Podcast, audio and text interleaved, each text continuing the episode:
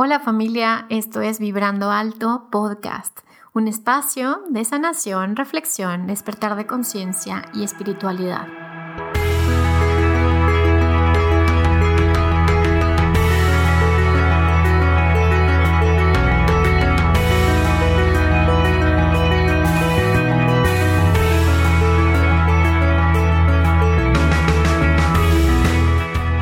Yo soy Verónica Fuentes y soy autora, sanadora, terapeuta, madre y un ser de luz que como tú vino a experimentar en este planeta Tierra.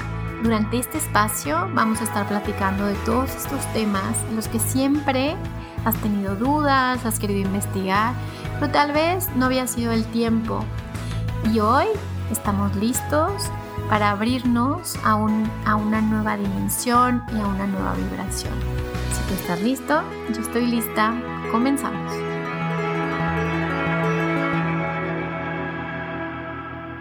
Hola, qué bueno que estás aquí en este episodio de Vibrando Alto y te quiero presentar y te quiero hablar un poco más acerca del invitado que tendremos el día de hoy. Él es Alex Slucky y él es un coach intuitivo con reconocimiento internacional, quien basado en sus experiencias como canal de ángeles, arcángeles y maestros ascendidos, ha desarrollado diversos proyectos y programas a lo largo de más de 20 años. Entre ellos destacan su sistema de transformación integral, STI, la técnica de transmutación esencial, el programa HEAL, los conciertos para elevar el alma, el programa Mensajeros de los Ángeles y la creación del proyecto Cielo-Tierra en compañía de su compañero de vida, Jorge Medina. Todos estos proyectos apuntan a realizar un cambio positivo en la frecuencia de las personas y generar una percepción más elegante, digna, elevada, gentil y armoniosa de lo que significa ser y vivir en el planeta Tierra. Alex ha escrito cerca de 11 publicaciones o libros, entre ellos Huellas de Luz, El Grial Interior, El Color de tu Destino, The Game of Remembrance, colección de libros viajeros, El Arte de Ser Humano 5.0 y El Viaje de Arcoiris a la Tierra Olvidada, su primer libro infantil en el 2018. Además de otros estudios y producciones, Alex es un canal maravilloso e intuitivo que durante este episodio nos llevará en un viaje para conocer cómo es el humano de la quinta dimensión, hacia dónde es donde quiere dirigirte tu alma y estas dudas que tenemos acerca de los ángeles, de los arcángeles y todo este equipo espiritual que nos acompaña en esta travesía. Va a ser muy interesante porque al final del episodio Alex nos va a hacer una lectura con tarot para todos los que estamos escuchando este episodio. Espero que lo disfrutes y que te guste. Muchas gracias por estar aquí y pues si estás listo, bienvenido y comenzamos. Hola, hola, bienvenidos todos a un nuevo episodio de Vibrando Alto Podcast. Hoy me siento feliz de estar aquí con un invitado bien especial.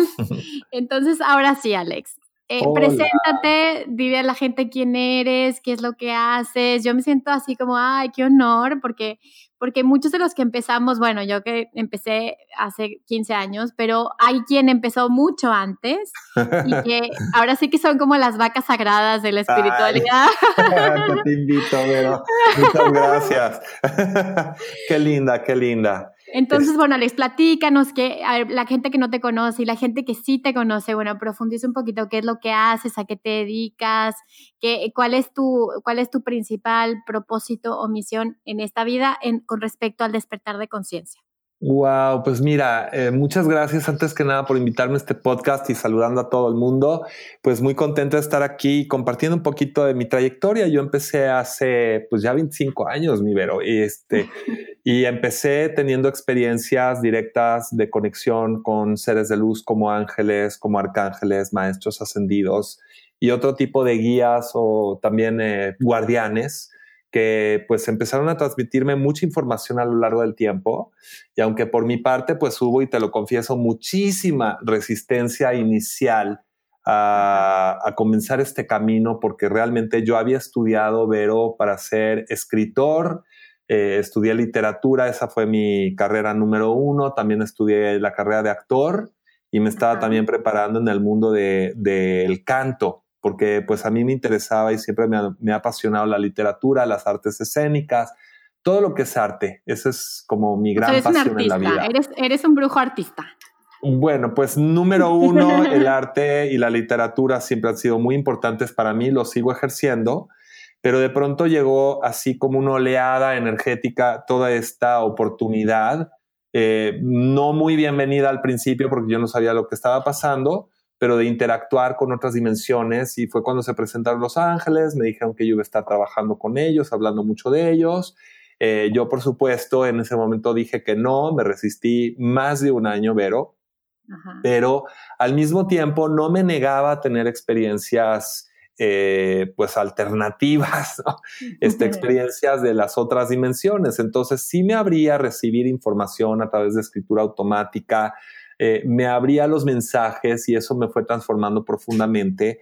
Y en el intervero, pues yo ya había iniciado todo un camino eh, de curiosidad, primero que nada, con diferentes oráculos del mundo se volvió como una pasión para mí. Entonces empecé a coleccionar oráculos de todas las culturas. Tenía desde las clásicas runas celtas, empecé con el tarot eh, de Osho, eh, los animales medicinales de las culturas eh, de los indios norteamericanos, etcétera, etcétera, etcétera. Fue como muy amplio el registro. y, y me di cuenta que tenía pues la capacidad de leer los símbolos con una enorme facilidad y pues entre juego y juego con los amigos de oye déjame leerte las cartas y todo pues empezó a surgir todo un sistema ese sistema Vero fue evolucionando con el tiempo y entonces parte de lo que yo aprendí con los ángeles y arcángeles que también es todo un sistema desarrollé de hecho y lo voy a volver a lanzar próximamente algo que voy a llamar la Universidad de la Transformación Integral que es pues todo el conocimiento recibido y acumulado a lo largo de 25 años, ¿sí? De, que tiene que ver con muchas cosas, tiene que ver primero con conocernos a nosotros mismos y tener muy claro qué es lo que nos beneficia, qué es lo que nos trae armonía, lo que la gente busca clásicamente, bienestar, felicidad, salud, creatividad, prosperidad, evolución. Salud, dinero y amor, algunos dirían. Claro, claro, claro, claro, claro. Sí, pero a profundidad. Siempre me ha gustado que sea pues de una manera profunda. Y actualmente, después de una larga trayectoria canalizando a Los Ángeles, etcétera, me estoy dando un descanso por ahí, retomando precisamente con mucha fuerza el tema de las cartas, porque tienen mucho que ofrecer. Y sobre todo, Vero, descubrí el año pasado, ya concretamente, pues que era un diálogo con el alma de las personas. Claro, claro, Una de las cosas que, le estoy planteando a la gente precisamente en estas lecturas es, mira, todo mundo, y digo, te lo, te lo digo por experiencia de todos estos años, todo mundo quiere saber qué opina el angelito de la guarda, qué opinan los arcángeles, qué sienten al respecto de si van bien o se regresan. Y le digo, y bueno, ¿y quién le pregunta a la propia alma? ¿Qué opina de su propio viaje? ¿Sí? porque es la luz que llevamos dentro, es la conciencia que además hizo este plan de vida y de viaje y es a la que menos le preguntamos, Vero. Claro, estoy mm. completamente de acuerdo. De hecho, eh, pues yo me he dedicado a trabajar con el alma y creo que eh, como que no ha sido suficientemente mirada, ¿no? O sea, siempre es como buscamos respuestas de algo que está sobre nosotros o superior a nosotros, que creemos que es superior a nosotros, porque en realidad pues todos somos todo, ¿no? Todos estamos conectados con todo. Sí. Y fíjate, ya estaba muy dentro de mi sistema como inscrita esa parte, porque tengo un decálogo con los ángeles que es, pues, como las 10 medidas para aprender a canalizar ángeles. Y una de ellas es confía en la inteligencia del alma. Pero siempre decía de la persona que tienes enfrente. Claro, sí, sí, claro. bueno, y qué de confiar en la inteligencia de nuestra propia alma, de su sensibilidad porque es eh, la que reproduce a veces las sensaciones positivas o negativas vibracionalmente que podamos experimentar en algún momento dado y que nos están indicando si vamos en el camino de acuerdo a lo que queríamos crear o no. Y en este sentido, las cartas pues se han vuelto una herramienta de interpretación eh, y de doblaje, digamos, del lenguaje del alma. Entonces, cuando yo estoy leyendo unas cartas, no estoy buscando predicciones, lo último y lo más lejano a lo que yo querría hacer con las cartas, sino entrar en contacto con el alma de la persona y que me diga, a ver, ¿qué está pasando aquí? ¿Cómo va esta persona a nivel creativo, a nivel emocional, a nivel intelectual? ¿Cómo se siente al respecto de las decisiones que está tomando, que va a tomar en el futuro? ¿Y cuáles van a ser las consecuencias de esas decisiones? Que es más bien ver la tendencia, no un futuro fijo, sino mediante el uso del libre albedrío, hacia dónde nos queremos mover. Claro, claro. Ahora, Alex, tengo, obviamente tengo para ti, bueno, te tengo que aprovechar. Y, y ayer que estaba leyendo tu libro y estaba como, a ver, decía, claro, Alex, o sea, le quiero hacer las preguntas existenciales, ¿sabes? Las preguntas que todos nos hacemos y con eso quiero arrancar, como, Alex, ¿qué estamos haciendo aquí? O sea, ¿qué somos y qué hacemos aquí en la Tierra? Platícanos cuál ha sido tu experiencia, qué te ha llegado de información en tu propia vida y también canalizada. Bueno, a mí lo que me parece fantástico de estar aquí es que estamos en una realidad, en un cuerpo y con una conciencia que permite un, plan evolutivo permanente. ¿sí? De hecho, dentro de lo que es el libro del arte del ser humano 5.0, esta distensión es muy, muy específica. Hay un modelo de, de experiencia que se llama la búsqueda del éxito, que es donde está pues centrada la mayor parte de la gente que tú y yo conocemos, ¿no? Todo el mundo quiere éxito. El problema del éxito como modelo es que es un modelo muy limitado, muy restringido, ¿no? ¿Qué pasa, por ejemplo, con Elizabeth Gilbert, la de Come, Reza, Ama? ¿Te acuerdas de ella? Una vez se le acercó una persona en la calle y le dijo, ay, qué lástima que ya creaste tan jovencita eh, lo que va a ser la cúspide de tu carrera. Ay, no. Sí, y eso es como una visión de, pues ya tuviste todo el éxito que pudieras eh, desear, ya tuviste tu bestseller, ya llegaste a la cumbre, ¿qué más hay? Pues lo que hay es otro modelo, Vero, y ese modelo se llama el modelo de la evolución. Mientras el éxito no nos da garantía alguna porque tenemos que competir, tenemos que estar ahí como incluso, ¿no? En las redes sociales hay competencia cuando, cuando uno escribe algo bueno, cuando uno logra un resultado, un medallista olímpico, pues se tiene que mantener, ¿no? Eh, ah, digo, un poquito al filo de la navaja, si tú quieres, no tiene que estar en la cumbre y eso pues cuesta muchísimo trabajo. Eso es justo lo que le platicaba ayer a mi esposo, que estábamos comiendo una pizza y le dije, ¿te das cuenta? Le dije, ¿te das cuenta la trampa, no? La trampa de, del éxito. O sea, de eh, siempre estás buscando como este éxito que te pintan que es el éxito, ¿no? Y al final terminas teniendo más estrés y terminas teniendo menos tiempo y comienzas a dejar de disfrutar aquello que comenzaste a hacer como un placer, ¿no? Que para ti era placentero y de repente se vuelve una obligación y te pierdes en el camino, ¿no? Y entonces decía, ¿por qué no como que regresar a, lo, a la esencia, ¿no? Como simplemente la experiencia, como al disfrutar el presente. Exacto. Entonces, cuando tú me preguntas, bueno, ¿qué estamos haciendo aquí? Yo digo evolucionando todos los días. Y tenemos una garantía. Lo maravilloso del modelo evolutivo, que es pasar precisamente en el libro, hablo de tercera dimensión, lenguaje, acciones, actitudes, expectativas de la tercera dimensión, que es muy material, muy concreta, que puede ser maravillosa. Todos podemos gozar de pues amor, este, prosperidad, de, eh, salud, de materialidad, pero el modelo de quinta dimensión es evolución permanente, no importa lo que hagas, no importa si te equivocas 100 veces, de eso estás aprendiendo, estás evolucionando. Y el alma ama el modelo de la evolución porque por eso está aquí. Claro, no, claro. No sabemos cuántos cuerpos hemos ocupado, ¿verdad? Claro, claro, claro. Ahora dime algo. Eh, sí. ahora sí que for dummies, ¿ok? Eh, la tercera, explícales qué es la tercera dimensión, muy breve, la cuarta dimensión y la quinta dimensión, Alex. Claro que sí. Todo esto obviamente pues es en mi percepción y experiencia, ¿no? Esa es la cláusula. En mi percepción y experiencia y lo que yo he aprendido de Los Ángeles es que tercera dimensión es cómo nos movemos en el mundo y qué es lo que estamos buscando de una forma como muy concreta, muy medible. ¿sí? En tercera dimensión medimos las cosas. Entonces, medimos nuestro nivel de salud, medimos la cantidad de dinero que tenemos, la calidad de nuestras relaciones, nuestras aspiraciones, el nivel de creatividad que estamos expresando, etcétera, etcétera. ¿sí? Es como muy concreto y muy, muy cinco sentidos. ¿sí? Pero cuando tú te mueves a cuarta dimensión es un plano infinitamente más sutil porque aquí ya estamos hablando de sensaciones, estamos hablando de intuiciones, ahí es donde empiezas a leer la vida como símbolo, Vero.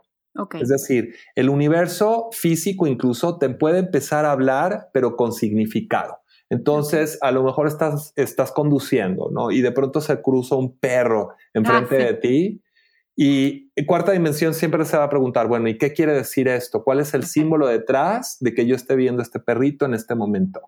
¿Sí? o sea, la cuarta dimensión es como la, la, dimensión de la mente todavía, o sea, todavía hay mente dual en la cuarta dimensión, Alex. No, fíjate que cuarta dimensión, como que ya te vas experimentando como un ser en la unidad. Empiezas a reconocer que tienes conexión con todo. Hay telepatía, ¿sí? Tú puedes en cuarta dimensión, que a lo mejor, y esto me pasó hace algunos años, estaba yo en Dallas en un proyecto y pues impartiendo ahí conocimiento y de pronto a la mitad del desayuno siento que le tengo que hablar a una amiga muy querida, ¿no?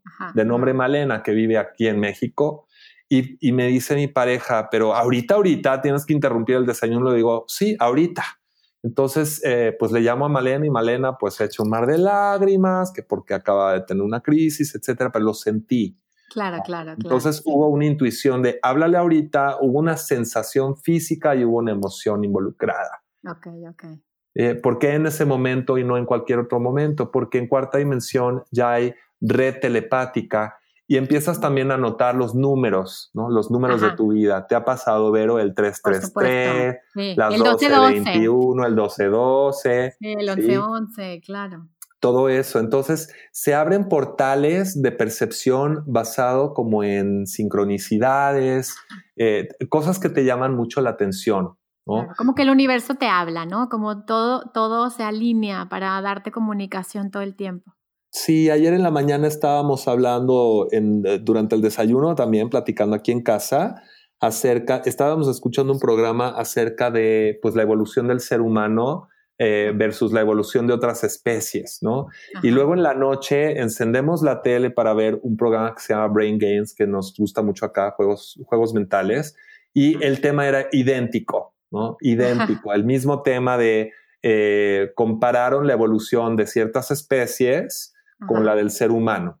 Entonces, eso pasa mucho en cuarta dimensión. Entonces, cuarta dimensión nos sirve mucho para observar si estamos en, en sincronicidad y en línea y en armonía con nuestros objetivos y con el sentido que esto le va a dar a nuestra vida. Ok, ahora, eh, ¿y la quinta dimensión? La quinta, bueno, la quinta es una dimensión de co-creación. Es cuando tú empiezas a percibir que las sincronicidades están conduciendo a un lugar de manifestación. Es como la unión de lo que sería la tercera y la cuarta.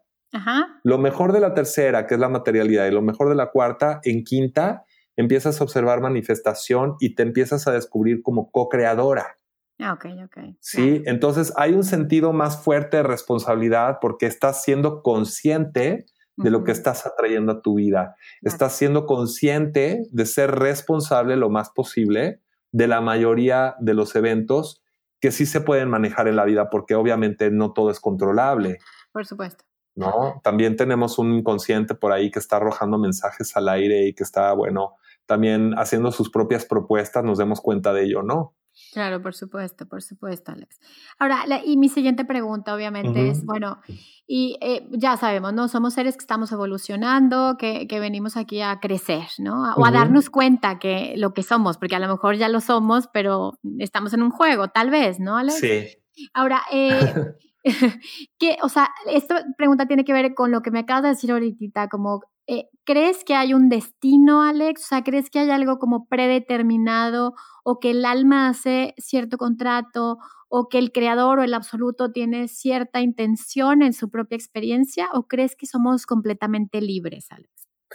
Mira, yo creo que es una parte de libertad y una parte de, bueno, pues asimilar las reglas del juego. Si tú, por ejemplo, vas a decidir por un deporte, lo estás decidiendo porque amas ese deporte, esa es tu elección libre. Pero te van a decir, bueno, si tú quieres jugar este deporte, estas son las reglas eh, del juego. Este es tu uniforme, puedes hacer esto, puedes no hacer esto en cancha, ¿sí? O por ejemplo, si vas a participar en una orquesta sinfónica, cambiando un poquito el, el ejemplo, pues a lo mejor te piden que te vistas de etiqueta en un concierto, que practiques, que afines con los otros instrumentos. No te puedes salir de un juego con ciertas reglas que tú misma hayas determinado. En mi experiencia canalizando, porque estoy hablando de miles de personas canalizadas, donde ha habido un poquito de todo, muchísimas historias y lo que cuentan los ángeles y lo que experimento con la gente es que nosotros como almas tenemos un enorme amor y entusiasmo por evolucionar de cierta manera y por eso elegimos un personaje. Este personaje va a contar primero con una misión de vida Esa, esa misión no es tanto lo que haces, sino las cualidades con las que vienes y la energía que tú emanas. Es decir, tú puedes ser, Vero, una emanación de sabiduría. La gente va a decir, ay, es que cuando estoy contigo siento que hay como perlas de sabiduría todo el tiempo. O puede ser una emanación de alegría. No necesitas currículum. Lo vemos con los niños, ¿no? O sea, un niño entra a un salón por primera vez a conocer a todos sus compañeritos de clase y a lo mejor hace una cara y todo el mundo se ataca de la risa, pero el que viene atrás lo trata de imitar y nadie se ríe. Claro. ¿Por qué? Es como que ya lo eres, ¿no? Ya lo traes. Pues. Ya lo traes, ya traes ciertas emanaciones del mismo modo que las flores tienen su perfume. Entonces, esa emanación va a crear una serie de circunstancias. ¿sí? Esas circunstancias van de acuerdo a lo que tú quieres cumplir como objetivo de vida. Yo quiero traer paz al mundo, alegría, yo quiero traer justicia, verdad, integridad, yo quiero acompañar a la gente, ¿no? Quiero traer compasión y solidaridad. Cada quien traemos algo y ese algo va a determinar el tipo de circunstancias que vamos a elegir, cómodas e incómodas para el juego. ¿sí? Entonces, si bien hemos elegido de antemano el tipo de circunstancias que van a permitir nuestra evolución, también hay ciertas cosas de las que no nos vamos a poder salir no fácilmente, porque forman parte del juego, forman parte como del reglamento, por así decirlo, y ahí es donde se acaba nuestro, nuestro hacer lo que queramos en cada momento. claro, claro, sí, sí. ¿Tiene sentido? Tiene completamente sentido. Este, y dime algo, Alex, eh, esta, como esta capacidad de ser libres, se va ganando, o sea, es decir, hay ciertas circunstancias que, bueno, mm. que, que, naces en una familia y suceden ciertas cosas, tienes ciertos eventos que te hacen despertar tu conciencia y a veces, bueno, pues a, través del dolor o lo que tenga que ser.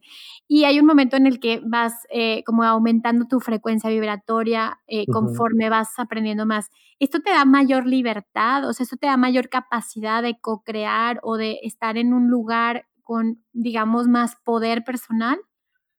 Fíjate que me parece una pregunta maravillosa y totalmente de acuerdo con el planteamiento. Sí, creo que en la medida que le echamos ganas a nuestro proceso, en la medida que nosotros trabajamos por concientizarnos, pues eso amplifica, por un lado, nuestro criterio, también amplifica nuestra cultura.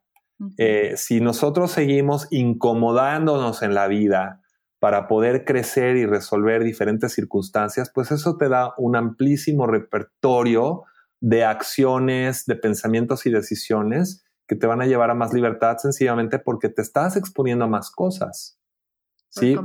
una persona que tiene miedo y se paraliza y todo el tiempo está a la defensiva y no quiere salir de sus circunstancias y se resiste y llora y patalea, pues lo que va a lograr es pues generarse un contexto donde no aprende, donde no crece, está en reactividad constante para no tener que responder.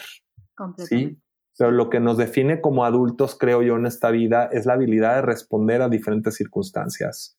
Claro, claro. Y eso es parte de la evolución. Entonces, eh, yo escuchaba hoy una entrevista con un hombre llamado Ray Dalio, dije totalmente de acuerdo con él, porque él dice, eh, muchas de las cosas que creemos convenientes no lo son tanto. Creer que la vida debe ser siempre feliz, confortable y que no nos va a pasar nada, no es tan conveniente, Vero. Claro, completamente porque ¿cómo vamos a crecer si no somos expuestos a diferentes y nuevas circunstancias continuamente? Completamente, estoy completamente de acuerdo contigo. Creo que esta idea de que todo es feliz y busca la felicidad y todo es lindo, y esta falsa espiritualidad, es la verdad, de que todos están, ¿no? Como vestidos de blanco y todos felices y todos son veganos. Y la verdad es que la, la, historia real, cuando llevas un proceso de mucho tiempo, cuando la vida, bueno, tienes una infancia chamánica, ¿no? Una infancia dura, una vida dura, te das cuenta que, más bien son los recursos que vas generando en la vida, como esto que, estos valores, estas circunstancias que te van haciendo lo que, lo que eres y que puedas volver arte el, sufrimiento, ¿no? Que puedas hacer algo con eso. No sé si estés de acuerdo con esta visión.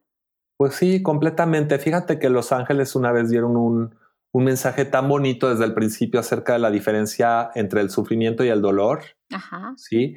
Eh, ellos ven el dolor como algo positivo porque nos lleva a crecer, pero el sufrimiento ya en particular, ellos lo llamaban dolor sin causa. Claro, claro. Sufrir, sufrir, sufrir, pero no nos lleva, ya el sufrimiento es tanto dolor a veces que ya no nos permite reflexionar ni pensar, ni resolver, ni comprender el porqué de las cosas. Completa. Y se pone al servicio del ego, ¿verdad? Porque te vuelvas víctima.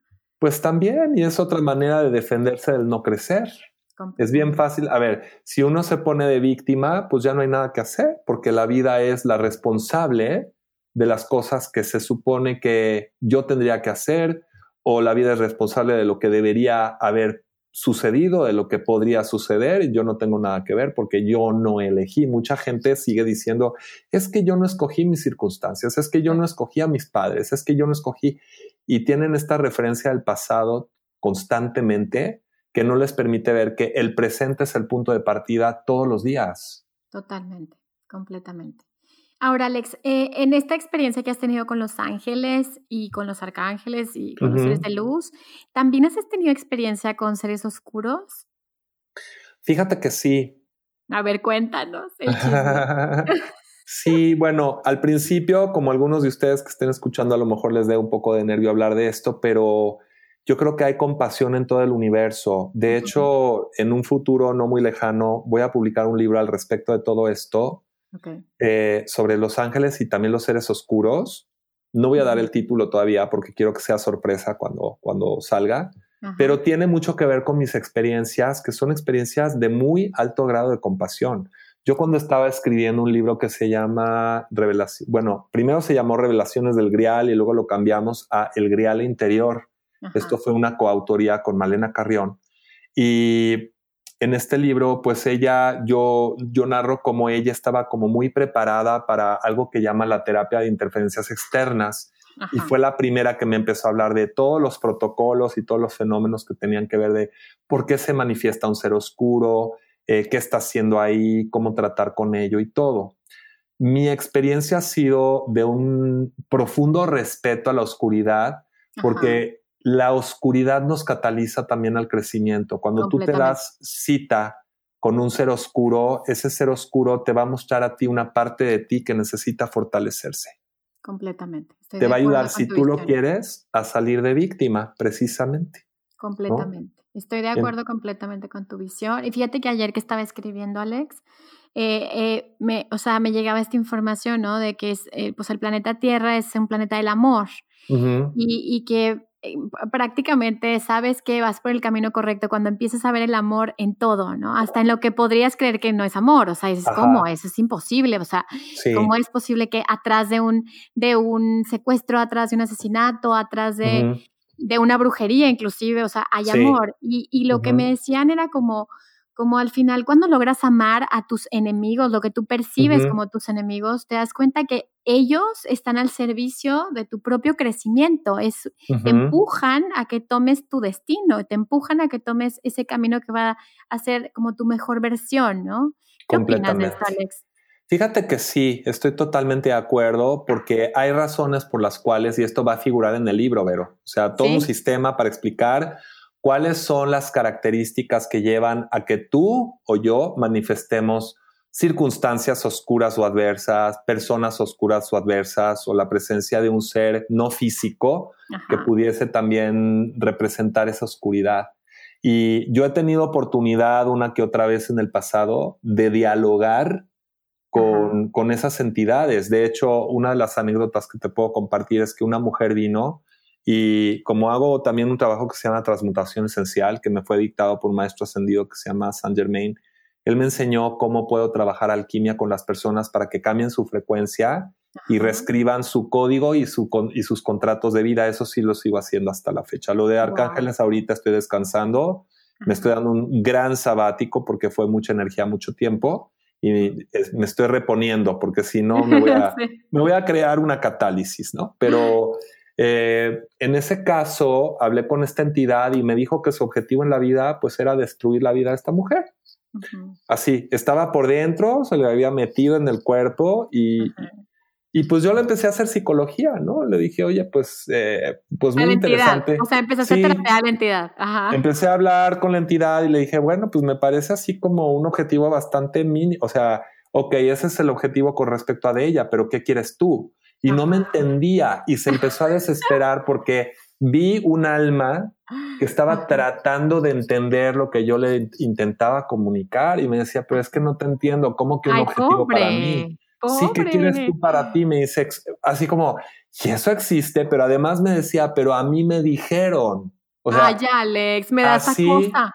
Así como hay personas en la vida, en la tierra, y que son humanitos ahí pululando por todos lados, que te pueden dar consejos buenos, malos, regulares. De, sí, sí, sí, sí. ¿Qué tal que alguien te dice, no? ¿Cuántas personas no han terminado, por ejemplo, en una banda, en una pandilla o algo? Porque alguien más le dijo que era lo único que había disponible y que se tenían que, se tenían que cuadrar. Bueno, de ese lado y también en el nivel sutil, pues les han, por así decirlo, les han manejado una publicidad. Eso es todo lo que hay. A lo único que pueden aspirar es a robarle energía a la gente, que de ahí tienen que vivir. Yo le dije, fíjate que no, también está la luz. Me decía, la luz no existe, le digo, yo estoy en ella. Yo le estoy viendo. Y entonces mis ángeles me dictaron cómo irle mostrando la luz poco a poquito. Vi su vulnerabilidad, vi su miedo, vi su miedo, su fragilidad, así se puso en plan como infantil de, ay no, pero qué miedo y qué tal que me hace daño la luz, todos sus programas. Y al final, Vero, ¿has oído de ángeles caídos? ¿Has oído de ángeles con amnesia? Pues este era un ángel, un ángel que había olvidado su condición de luz y que de alguna manera fue abducido, ¿sí? Y que hicimos un trabajo ese día y se salió del cuerpo de esta mujer, estaba en shock Alex. Me dijo que era, no me acuerdo, creo que en ese caso era del séquito de Uriel, además era ángel femenino. Y le digo, y ahora vas a ser la guardiana de esta mujer. Yo bien, aquí bien romántico, ¿no? En mi visión bien optimista, le digo, vas a ser la guardiana ahora de esta mujer. Me dice, no, no, no, me van a llevar a, porque tengo que reponerme, tengo, tengo que entender qué me pasó, quién soy y, y me tengo que sanar. Me lo dijo y se fueron. No, bueno, esto está, o sea, esto está, Alex, para guion de película. O sea, esto está de que ya me imagino viendo una película y llorando toda la película por el pobre, por el pobre ángel caído. O sea, está cañón, ¿no? Porque las cosas no, no son lo que parecen.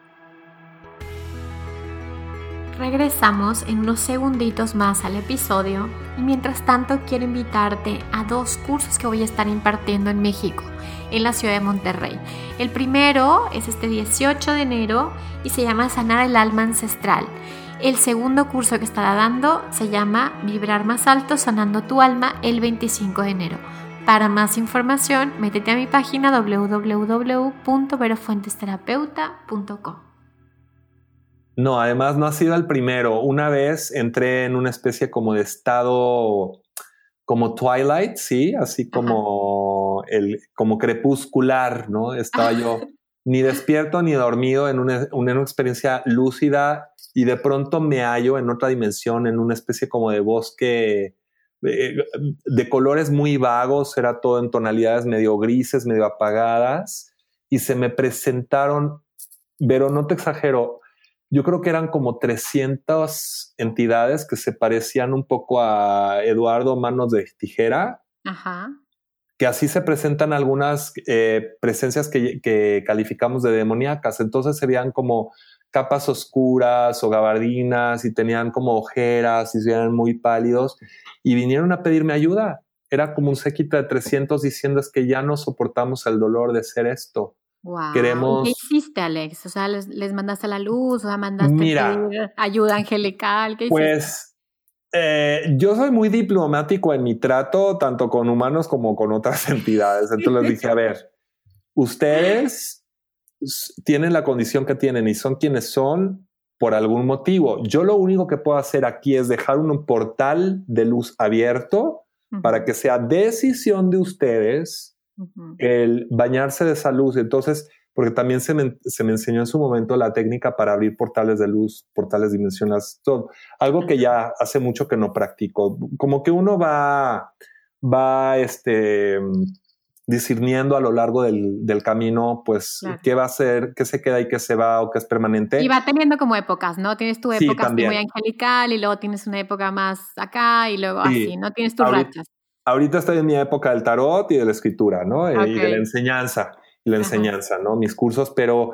en ese entonces fue muy bonito porque les dije, a ver, yo no les puedo ahorita hacer Shazam y que todos pasen a la luz. Les dije, claro, no es tu, no es tu lugar, claro, no es tu jerarquía, pues. No, ellos tienen que tomar la decisión, como todos tenemos de pronto que tomar la decisión, así que el niño que se tiene que tiene que decidir que va se va a dar un clavado de 10 metros en una alberca, ¿no? Y tiene que tomar valor para, para, que sea su decisión y para que aprenda de ello y sienta su confianza y su autoestima. Entonces, yo dejé el portal y fue todo lo que hice, ¿no? Pero fue increíble que me vinieran a pedir ayuda, Vero. Claro, está impresionante. Porque eso de verdad te abre las puertas. Entonces es como un profundo respeto, profundo respeto a la luz y profundo respeto a la oscuridad, porque no sabemos por qué está ahí, cuál es su función, de dónde viene. Y lo único que hacen las películas es reforzar como los estereotipos de bueno, malo. Aquí nosotros somos preciosos y divinos. Sí, hay muchos trabajadores de la luz que pueden ser muy neuróticos, incluyeme en la lista. Yo podría ser, o sea, de pronto, ¿no? No, ahora, claro, te voy a decir algo. No hay sanador que sea fácil. O sea, así como luminosos, ahora cheque el lado B. O sea, así está igual, pero para el otro lado. Entonces, al final, pues es, es eso, ¿no? Cuando te pones de un lado del, del lugar, pues el otro lado, pues definitivamente necesita tu mirada, ¿no? O sea, que hasta que encuentres un, un balance, un equilibrio, o te sales de este personaje, ¿no? Exactamente. Entonces, fíjate, uno de los, eh, te voy a compartir algo que he enseñado en cursos que tiene que ver con romper los estigmas de la luz y la oscuridad. Los ángeles me hablaron de la familia del día y de la noche en lugar de, la luz y de la oscuridad. Entonces, la familia del día en el planeta se va a reconocer porque es personas que vienen, son personas que vienen a traer, por ejemplo, cualidades más etéricas como amor, justicia, verdad y unidad. Eso es, lo que me dicen los arcángeles y ángeles, que son como los cuatro pilares primordiales, amor, justicia, verdad, unidad, o amor, equilibrio, unidad, este, eh, verdad. Sí, mientras que los que son familia de la noche vienen a traer como esta magia de la ilusión, Es, como, ¿qué sucede en la noche, no? Sucede en las fiestas, sucede el mago en, un escenario, pues necesita oscuridad para producir sus ilusiones mágicas, ¿no? Eh, em, un Cirque du Soleil, ¿no? El espectáculo. Y tienen mucho dominio sobre la materia, les gusta jugar con la materia. Por eso muchas veces se asocia la oscuridad con tener mucha riqueza material, ¿no?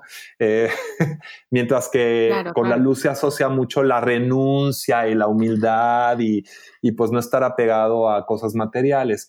Pero ¿cuál es el problema? Que no vemos la neurosis de cada familia, ¿sí? Entonces, por ejemplo, la familia del día es bien soberbia, ¿sí? Es bien juzgona. Cuando no está en equilibrio y unidad, puede juzgar de no te, no te juntes con la chusma, ¿no? Los de la oscuridad te juzgan menos. Los de la oscuridad te juzgan menos, no te están juzgando, pero ellos pueden entender, por ejemplo, los de la noche a la mezquindad, al egoísmo y a la crueldad.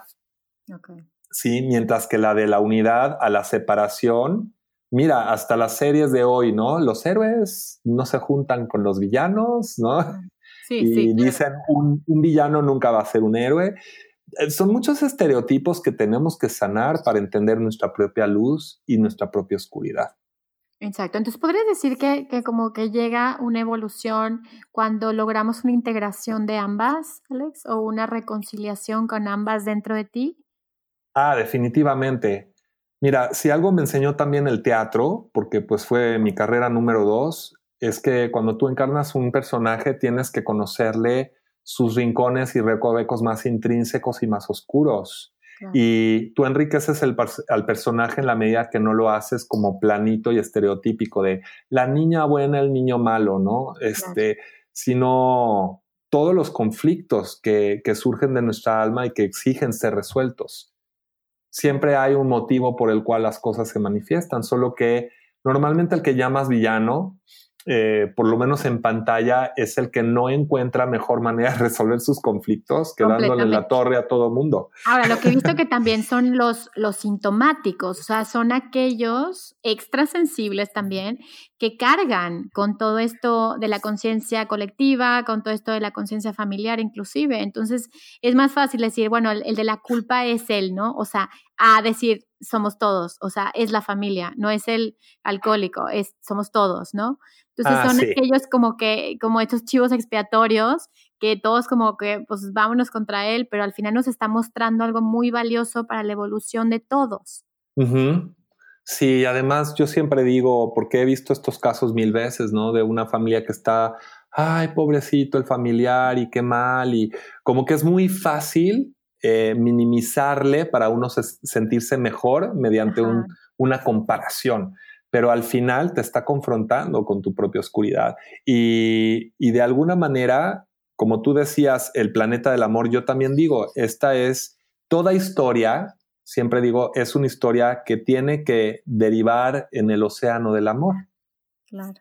Sí, incluso nuestros verdugos, los ángeles, dicen algo bien interesante. Cuando tú ves al estilo muy antiguo, ¿no? Una decapitación, el verdugo y el decapitado, ahí se creó un vínculo de amor que va a irse manifestando a lo largo del tiempo, porque qué importante una persona, tan importante quien te trae a la vida como quien te ayuda a terminarla.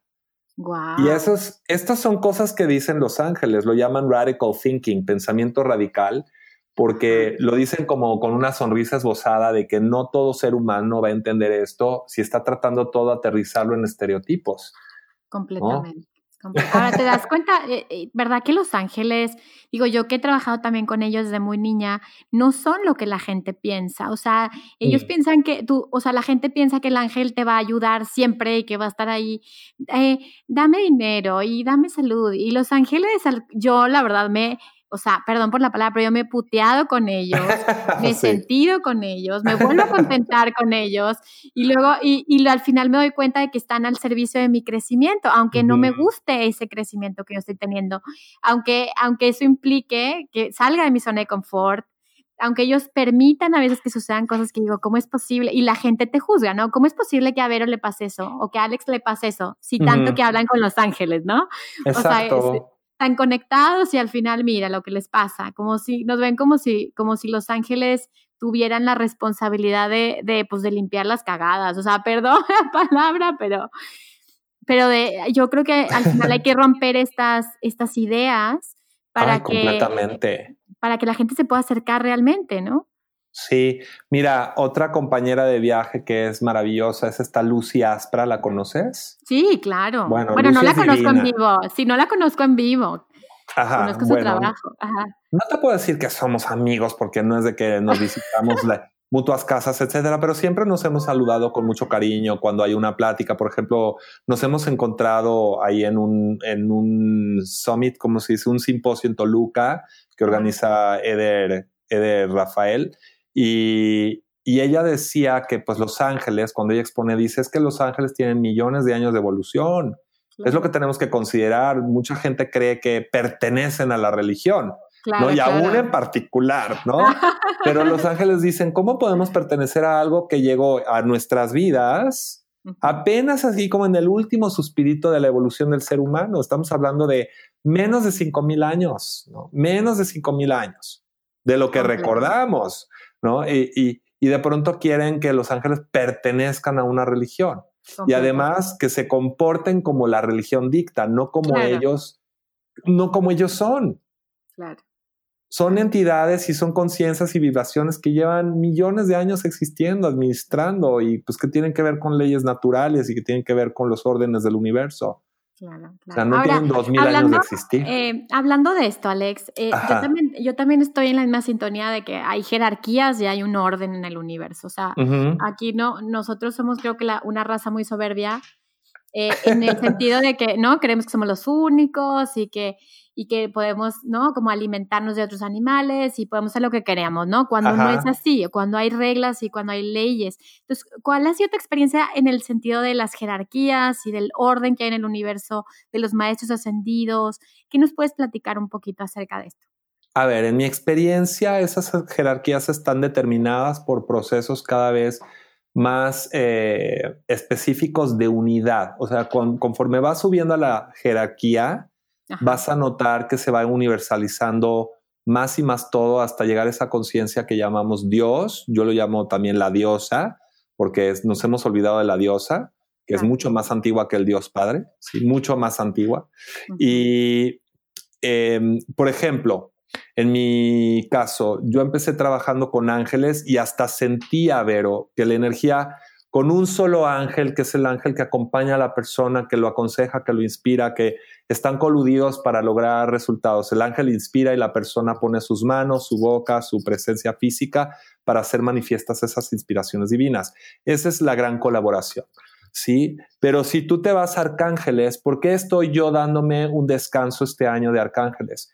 Porque es tanto más intensa la energía, tanto más universal, que para mí físicamente, como Alex, como ser humano, es bastante más difícil el poder sostenerla. Completamente. Sí, yo siempre le explico a la gente porque me dicen, ¿y no te cansas mucho? Les digo, mira, antes me manejaba con la soberbia de no, no, para nada, porque me enojaba que me preguntaran eso. Y yo decía, ¿por qué la gente lo primero que quiere saber es si me canso mucho o no? Pero me cayó el 20. Sí, sí se maneja mucha energía, porque un arcángel Vero, pues es una frecuencia mucho más elevada, mucho más amplia. De hecho, quienes tienen, eh, como tú, ¿no? Visión psíquica, clarividencia, notarás que no es lo mismo ni siquiera el tamaño con el que se representa un ángel que un arcángel. No, claro que no.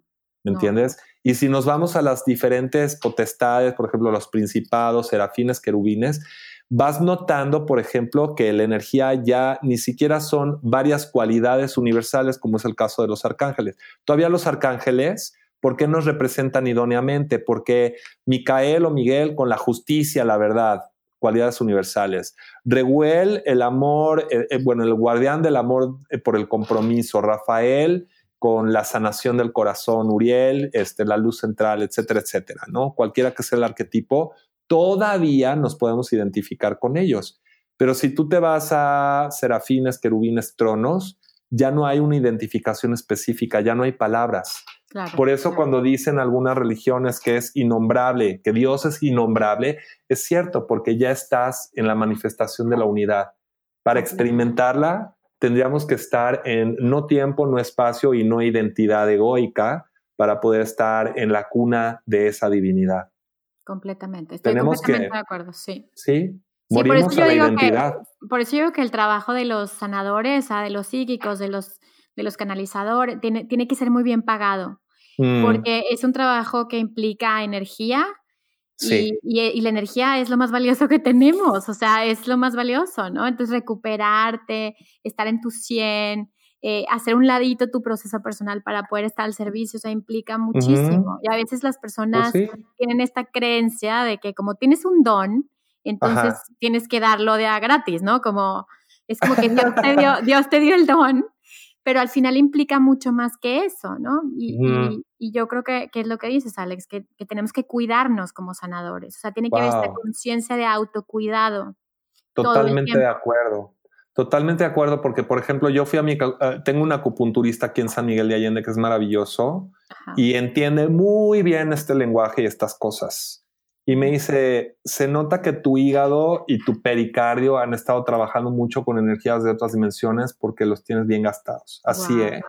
Y dice, tienes que cuidarte más. Dije, pues, eh, oye, ¿cuánto vale mi hígado? ¿Cuánto vale mi pericardio? Exacto, no, porque estoy entregándolos, estoy entregando no solo alma, estoy entregando cuerpo a la labor de canalizar. Completamente. ¿no? Entonces sí, totalmente de acuerdo contigo. Este trabajo es que no tiene precio, la no verdad. Tiene precio. Sí, no tiene precio, no tiene precio. Y además hay un momento en que, que como dices tú, no son como fases en la vida en la que, en la que ya tu misión ya no es a lo mejor ayudar uno a uno, sino ponerte al servicio de la conciencia de la humanidad, ¿no? Como que ya esta energía ya va hacia todo, o sea, hacia aprender todas estas foquitos de, todos aquellos que estén listos, que estén abiertos para eso. Totalmente, y por eso creo que es importante que compartamos espacios como este donde la gente puede escuchar la información una y otra vez. Eh, también los libros, yo ahorita estoy muy enfocado en retomar la parte de la difusión de mis libros, como el arte del ser humano 5.0, los cursos para que ya queden grabados ahora que tenemos las plataformas y la tecnología para que sean seminarios que uno puede reciclar y ver una y otra vez y vamos dejando legado. Completamente, completamente, Alex. Y la gente se pueda beneficiar. Ahora, ahora sí que última pregunta. Ah. Claro. Eh, este, ¿qué, ¿qué, es lo que tú percibes, Alex, em, que, está sucediendo actualmente en la Tierra. O sea, este 2020, como esta vibración, estas expresiones solares, este, esta energía que estamos recibiendo de fuera, la resonancia Schumann. O sea, ¿qué es lo que tú percibes? ¿Qué es lo que te ha llegado? ¿Qué es lo que está sucediendo? ¿O qué es lo, las potenciales de lo que puede llegar a suceder?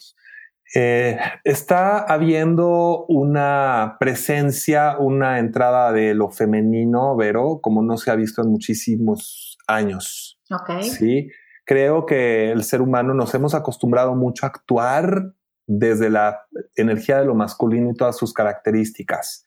Hablábamos de éxito hace rato. Bueno, el éxito no es una palabra femenina, es una palabra masculina. Jerarquización masculina no femenina, competencia masculina, no femenina, irá por las cosas, ¿no? Eh, todo eso es masculino y el femenino necesita destacar para nuestro propio bienestar, para nuestra propia salud.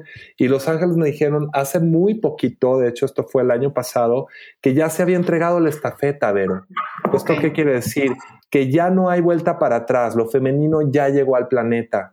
La parte nuestra masculina tiene que equilibrarse, tiene que deponer las armas, se tiene que calmar un poquito al respecto de, pero, pero es que hay que ser productivos, es que hay que ser competitivos. No, lo femenino trae cualidades bellísimas, cooperación, intuición, sensibilidad, empatía, coordinación, administración. En lugar de que sea una pirámide, ya estamos hablando de un círculo, una esfera, ¿sí? Unificación de tiempos, espacios. Entonces, conforme nosotros nos vayamos acostumbrando a la prevalencia de lo femenino nuevamente que no ha ocurrido en miles de años, entonces este planeta pues va a poder florecer. Vamos a recordar a la madre tierra, no a la tierra máquina, que fue un proyecto totalmente masculino. Vamos a recordar que los animalitos tienen un alma preciosa y sensible en lugar del modelo cartesiano de los animales no tienen alma, son prácticamente máquinas con pelo, ¿no? Entonces, eh, pues yo creo que podemos eh, recuperar en este tiempo y es un motivo de celebración una parte de nosotros que es profundamente esencial, ya no para nuestra supervivencia, sino para nuestra auténtica evolución, como seres más completos, más íntegros. Completamente, Alex. Estoy totalmente de acuerdo contigo. Mm. Totalmente. Es, la, es como que ya una, un nuevo equilibrio, es un nuevo orden. Y, y, como dices, por eso la mujer está también recuperando su poder, ¿no? Sí, y lo tiene que recuperar. Qué padre que esté en el mundo de lo masculino, lo cual está excelente. Y también es importante que recuerde su esencia desde lo femenino. Y no tenerle miedo porque es un gran poder. Es un gran poder que todos tenemos, ¿eh? Hay que ah, sanar, por ejemplo, y te voy a decir algo muy fuerte, porque digo, la mayor parte de mi clientela es femenina, pero, por ejemplo, el hecho de que se hable de intuición femenina, no se habla de intuición masculina, no quiere decir que los hombres no tienen intuición, sino que la intuición en sí es una característica femenina, tanto en hombres como mujeres. Completamente. Completamente. Y muchos hombres están, están tomando su feminidad y están haciéndose cargo de, de su poder femenino. Pues es que ya era hora. se tardaron, se tardaron. Sí, pues sí. Nada, pues muchas gracias, Alex. Bueno, Alex me, decía hace rato que si podíamos hacer o, o, que se nos ocurría hacer alguna dinámica en la que ustedes puedan eh, comprender lo que, lo que Alex está haciendo en este momento, o sea, porque hace muchas cosas, pero en este momento él está utilizando la herramienta del tarot. Entonces, ¿qué, qué se te ocurre, Alex, que podemos hacer con, con esta herramienta para que la gente pueda saber qué es o cómo funciona? Mira, podemos hacer dos cosas. Una es dedicarte a ti una respuesta en base a una de tus preguntas o inquietudes para que lo sientas personalmente, tengas una experiencia personal o sacar pues una serie de cartas que pues traigan un mensaje para el día de hoy y que la gente, cada quien, pues si te queda el saco que te lo pongas, ¿no? Como dicen. Pero es más lindo cuando puedes ver eh, la precisión que puede traer eh, una lectura porque es como entrar en contacto, Vero, con tu alma. Tu alma me narra lo que estoy viendo en las cartas y darte una respuesta que sea más como para ti. Pues yo voto por, las dos. Ah, yo voto por las dos. Creo que estamos en la época, en la época del I. No ok, me encanta, me encanta. Yo también creo en eso. Entonces bueno, yo, nos parecemos en muchas cosas. pues es que somos parientes, Alex, de los Sirius, de los Sirius. Entonces, ¿tienes alguna pregunta que tú personalmente quieras hacer? Ya, Alex. Pues, em, pues quisiera, sí, claro, quisiera saber qué, qué, es lo que sigue, ¿no? Para mí, en, en este em, misión o proyecto de vida de, de estar al servicio de los demás. Ok, entonces, pues con tu permiso, como le digo a mis clientes, voy a hacer tus manos hoy para escoger seis cartas. Okay. Seis cartas porque estas seis posiciones son muy lindas. Por ejemplo, la primera habla de bueno, ¿cómo se siente tu alma al respecto a esta pregunta? Lo segundo, ¿qué es lo que te quiere comunicar? Tu reto más importante es la tercera. Acción correcta o acción coherente es la cuarta. El resultado más óptimo, digámoslo así. Y la última es eh, el consejo angélico, pues que siempre los honramos con una carta en cada pregunta. Ay, qué bonito, qué bonito. Pues mira, está muy lindo porque de algún modo, la primera carta te salió una imagen que yo conecto con una con un arquetipo femenino celta que es la triple diosa. Ok. ¿Conoces a Brígida o a Bridget? No. Esta carta. Preséntamela. sí. tu alma dice que está en celebración, en celebración de un momento donde tú te has vuelto pues muchísimo más flexible, como abierta a las muchas posibilidades que hay en tu vida con ganas de, pues ah, también hay mucho movimiento, es importante el movimiento corporal para que tú puedas de alguna manera, eh, cuando hay tensiones, frustraciones, experiencias que quieres como sacudirte, que el movimiento corporal te va a permitir hacerlo, respirar, moverte, danzar, incluso no sé si te guste la danza, Ah, Pero me encanta.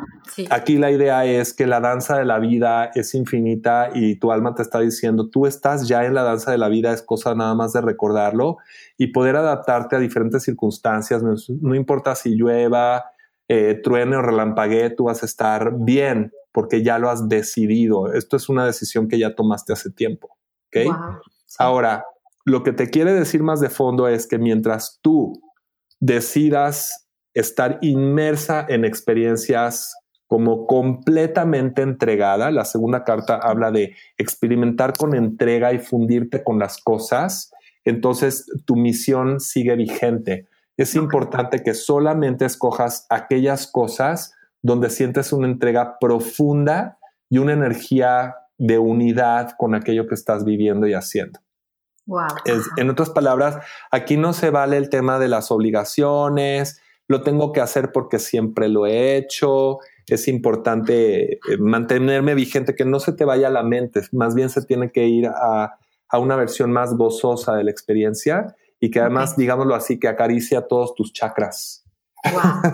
Wow. Que, sean todos los colores de tu experiencia. Tu reto más importante en estos momentos es seguirte renovando y renaciendo seguirte renovando. De hecho, este año 2020 para ti, aunque no es una predicción, es una tendencia, habla por parte de tu alma que hay un deseo de seguirte como de alguna manera actualizando y es probable que tus herramientas siguen cambiando, Vero, porque en esta danza de la vida donde queremos experiencias hay cosas que se vuelven rutina y a ti te de alguna manera tus ángeles y tu alma quieren que no te estés como volviendo rutinaria.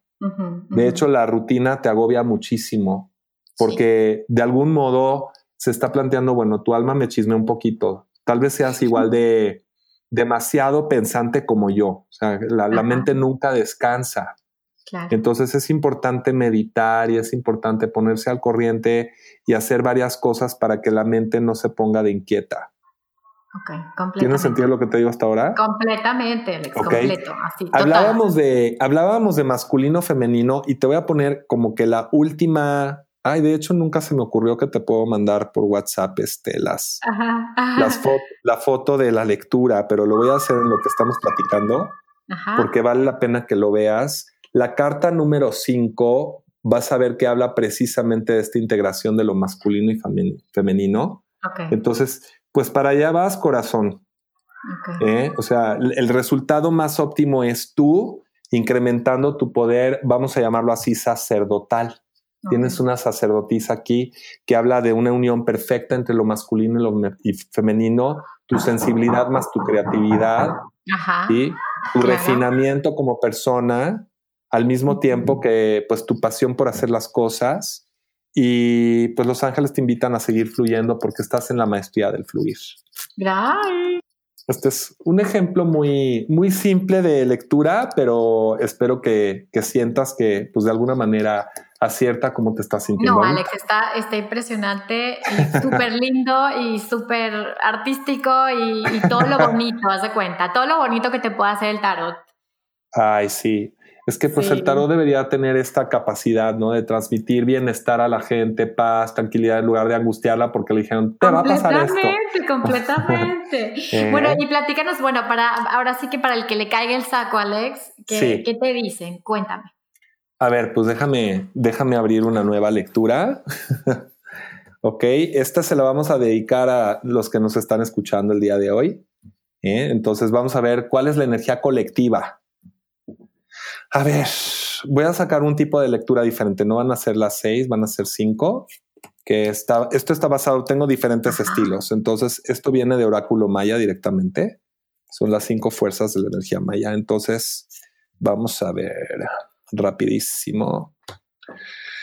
Bueno, el punto central, irónicamente, sigue siendo como trabajar nuestra sabiduría desde lo masculino y femenino. Esta es una carta que, que, que nos dice, la, prosperidad de nuestra vida está disponible siempre y cuando sigamos de algún modo en una posición humilde, dispuesta y abierta al crecimiento.